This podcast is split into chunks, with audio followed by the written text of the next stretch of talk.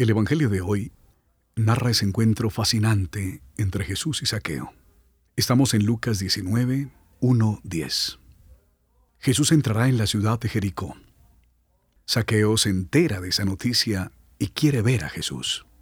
Había oído hablar de él, pero no es suficiente escuchar. Se necesita el encuentro, verlo, estar con él. Así que superando todas sus limitaciones de estatura, de tiempo, sale a buscarlo. El texto bíblico dice, buscaba ver quién era.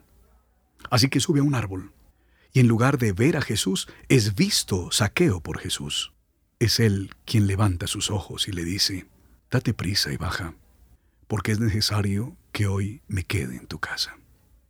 Saqueo lo hospeda en su casa con alegría. Ante el rechazo de tantos, de todos, Jesús le muestra su misericordia, un amor que se hace presencia y se queda con él. No es suficiente escuchar a Jesús, verlo desde lejos. Hace falta que se quede en la vida de cada uno de nosotros. Y luego, cuando está en casa, sucede algo novedoso.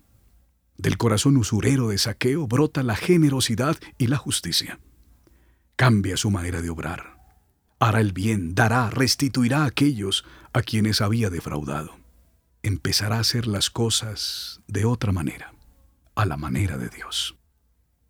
Escuchemos hoy a Jesús. Dejémonos encontrar por su mirada. Pidámosle nos regale su inmensa alegría. Al final del día podremos decir, hoy ha entrado la salvación a mi vida, a mi familia, a mi trabajo. Que el Señor nos ayude. Los acompañó en la reflexión de hoy Padre Carlos Montaño de la Facultad de Teología para el Centro Pastoral San Francisco Javier de la Pontificia Universidad Javeriana.